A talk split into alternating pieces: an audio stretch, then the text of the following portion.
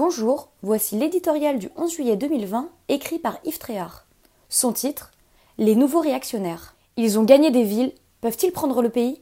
Les écologistes en rêvent. Ils ont réussi à tirer leur épingle du jeu au municipal, alors ils s'imaginent déjà au sommet de l'État. Sont-ils pour autant aussi populaires? Dans un paysage électoral dominé par une abstention inquiétante, ils ont surtout récolté un vote urbain, somme toute très minoritaire à l'échelle du territoire. Attendons par ailleurs qu'ils fassent leurs preuves dans leur commune avant d'envisager la suite. Les premiers pas de leurs élus laissent déjà songeurs. Qu'ils partent en guerre contre la voiture, l'avion, les terrasses chauffées et une kyrielle d'autres usages réputés polluants, nul ne s'en étonne. Si leur combat était conduit avec dosage et pertinence, cela passerait encore.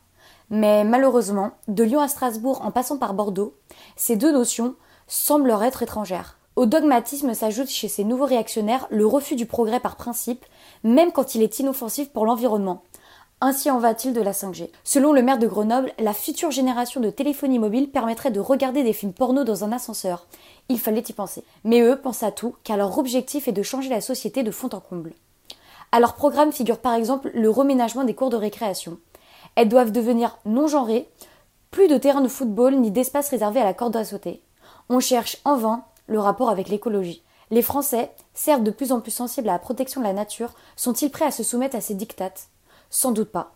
Le danger est grand néanmoins que le rejet des politiques traditionnelles, le dégagisme, incite certains à tenter de nouvelles aventures. En perdition, la gauche l'a compris. Pour retrouver le chemin du pouvoir, elle se ripolline en vert avec l'ambition que naisse, avant la présidentielle de 2022, une grande force sociale écologiste. Encore faudrait-il que cette force se dote d'un candidat unique.